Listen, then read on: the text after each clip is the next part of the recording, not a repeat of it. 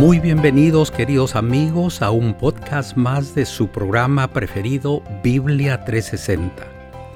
Te saluda tu amigo Noé Álvarez agradeciéndote el estar nuevamente con nosotros. De acuerdo con nuestra promesa y continuando con la serie Discípulos, La condición es el episodio que corresponde para hoy. Pastor Homero Salazar, muy bienvenido. El tiempo que sigue es suyo. Dios le bendiga.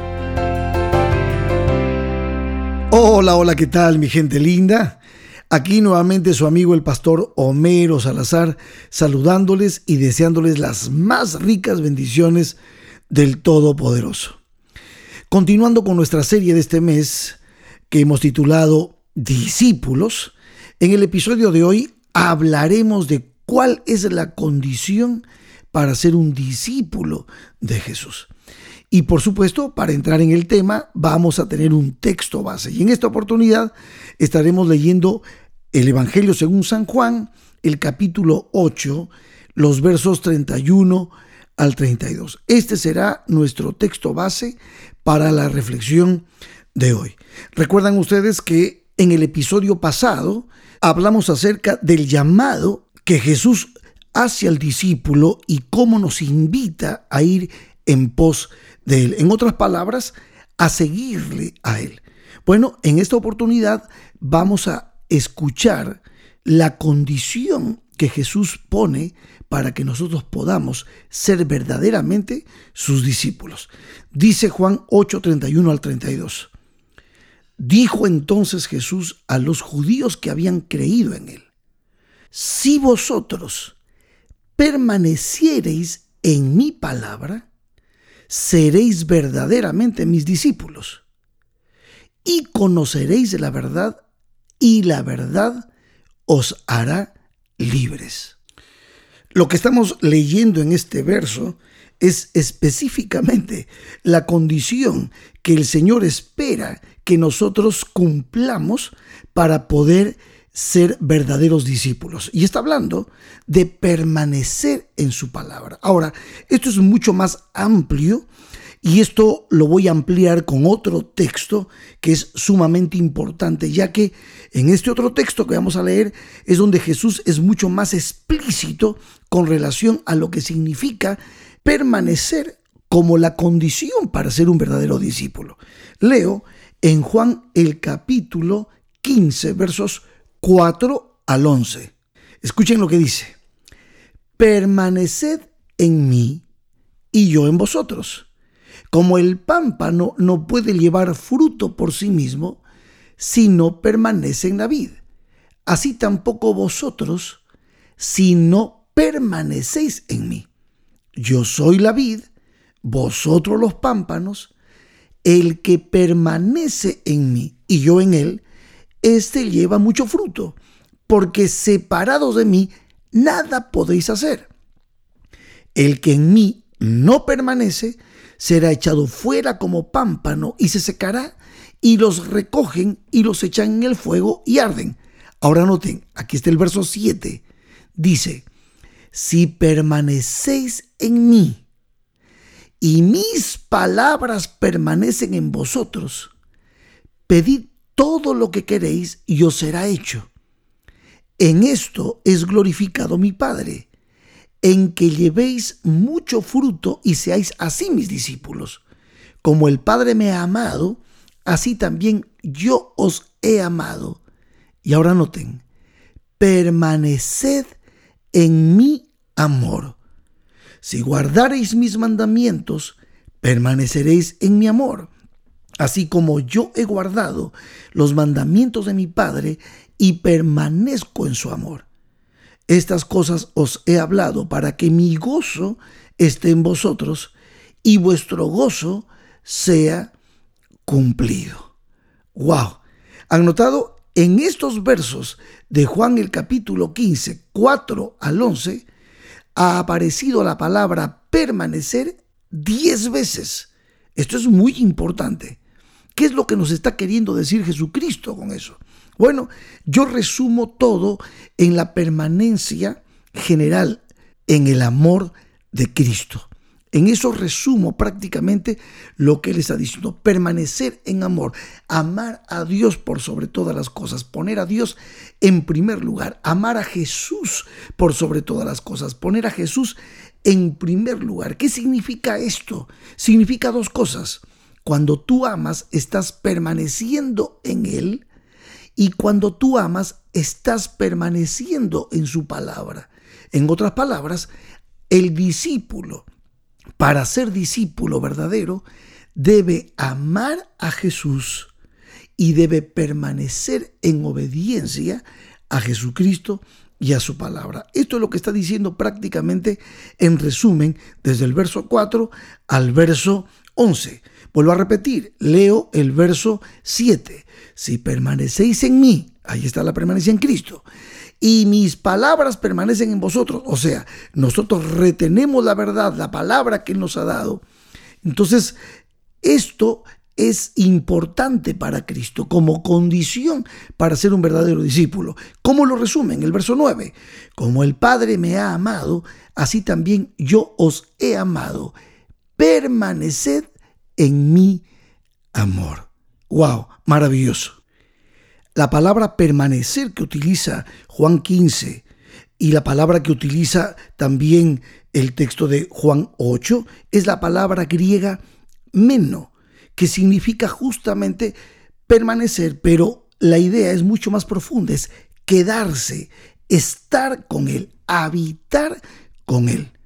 Entonces, para Jesús un verdadero discípulo es aquel que permanece con Él, que permanece en su doctrina, que entiende sus enseñanzas y de esa manera está evidenciando la sinceridad de la profesión de fe que originalmente ha manifestado por Jesús.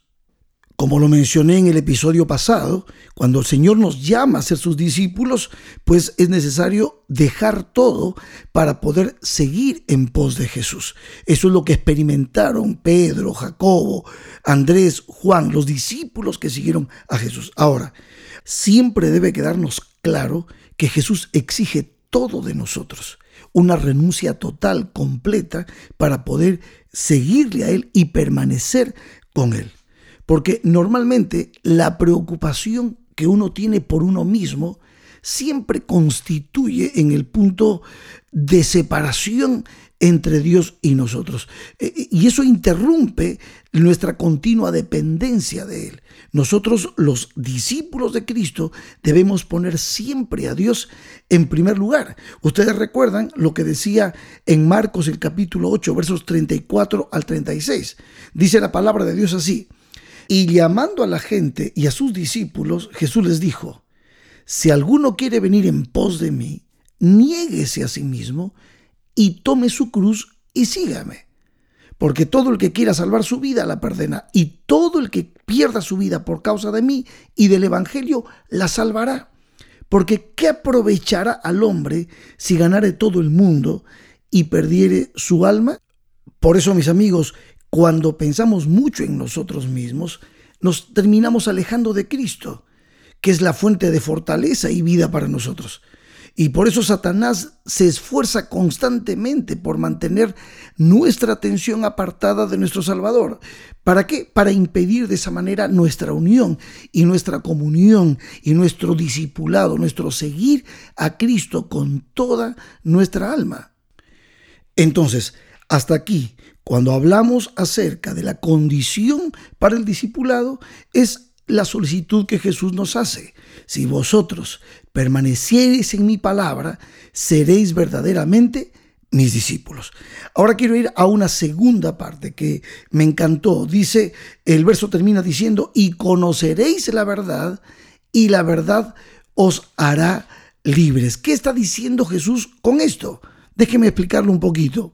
Todos ustedes saben que el significado básico de lo que es la verdad, verdad es lo que corresponde con una realidad.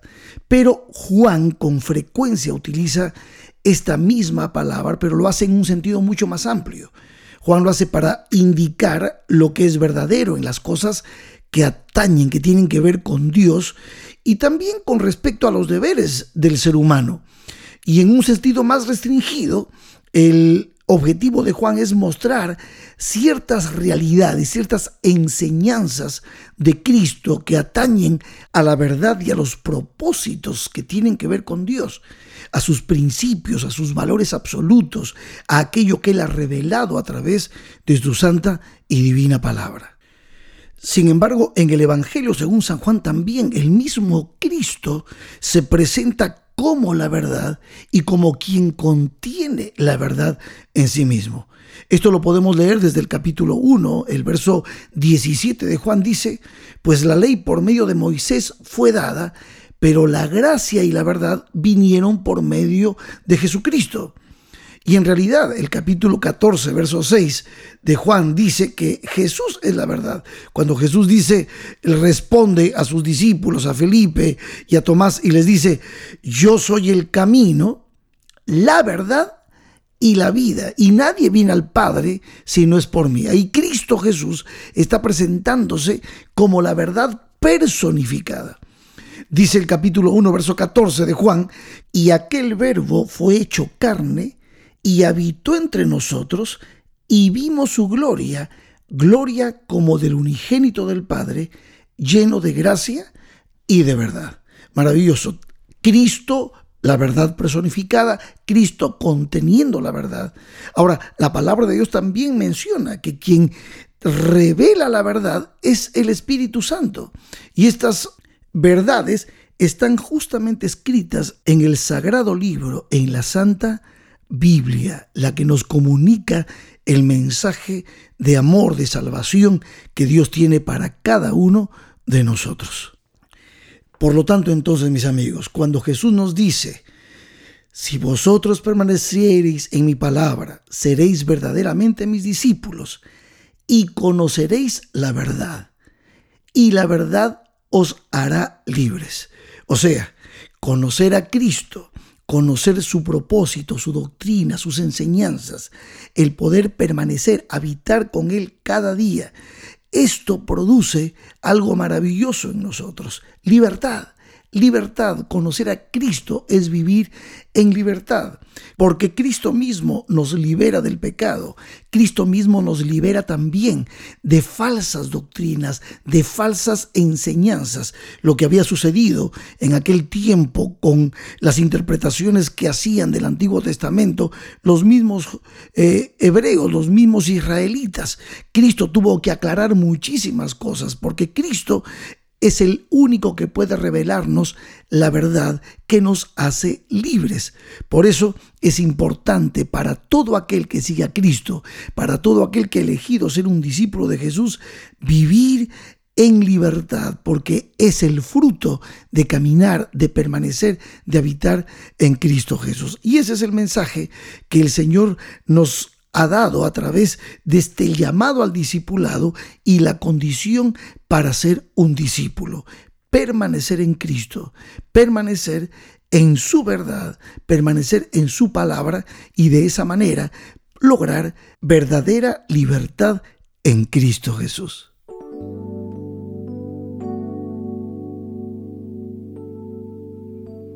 Amigos queridos, qué maravilloso saber que frente al llamado de Dios para ser sus discípulos, hay algo que nosotros debemos entender, que es necesario, es permanecer en Cristo Jesús, permanecer en Él que es la verdad, en Él que contiene la verdad, y de esa manera seremos libres, libres como Él lo ha prometido. Bueno, hay muchos tópicos todavía que nos quedan, por completar este mes. Tendremos la posibilidad de hablar de la madurez del discípulo, de la autoridad del discípulo y la misión del verdadero discípulo de Cristo. Deseo de todo corazón que Dios te bendiga y pues nos encontraremos en el próximo episodio de tu podcast semanal Biblia 360. Que Dios te bendiga.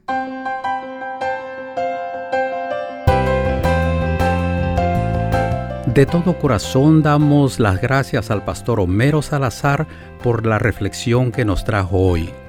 Estoy seguro de que hemos comprendido que para ser discípulo de Jesús Solamente tenemos que creer en Él y aceptar su invitación a seguirlo. La madurez es el título del próximo episodio que nos traerá el pastor Homero Salazar. Nos vemos aquí en tan solo una semana. Dios los bendiga a todos.